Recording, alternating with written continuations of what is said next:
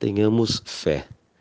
Sabia o Mestre que até a construção do reino divino na terra, quantos o acompanhassem viveriam na condição de desajustados, trabalhando no progresso de todas as criaturas, todavia sem lugar adequado aos sublimes ideais que entesouram. Efetivamente, o cristão leal em toda parte raramente recebe o respeito que lhe é devido.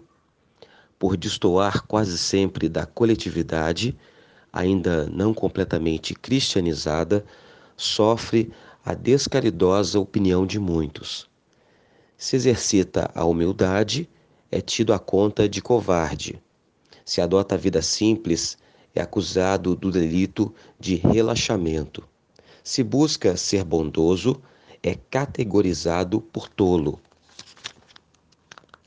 Se administra dignamente, é julgado orgulhoso. Se obedece quando é justo, é considerado servil. Se usa a tolerância, é visto por incompetente.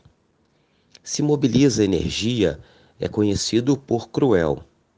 Se trabalha devotado, é interpretado por vaidoso.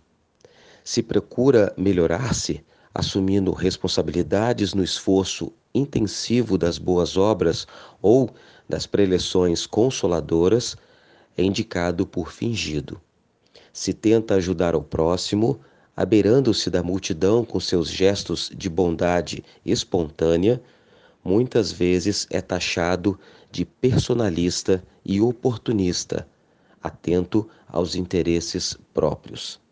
Apesar de semelhantes conflitos, porém, prossigamos agindo e servindo em nome do Senhor, reconhecendo que o domicílio de seus seguidores não se ergue sobre o chão do mundo. Prometeu Jesus que lhes prepararia lugar na vida mais alta. Continuemos, pois, trabalhando com duplicado fervor na sementeira do bem, a maneira de servidores provisoriamente distanciados do verdadeiro lar. Há muitas moradas na casa do Pai, e o Cristo segue servindo adiante de nós. Tenhamos fé.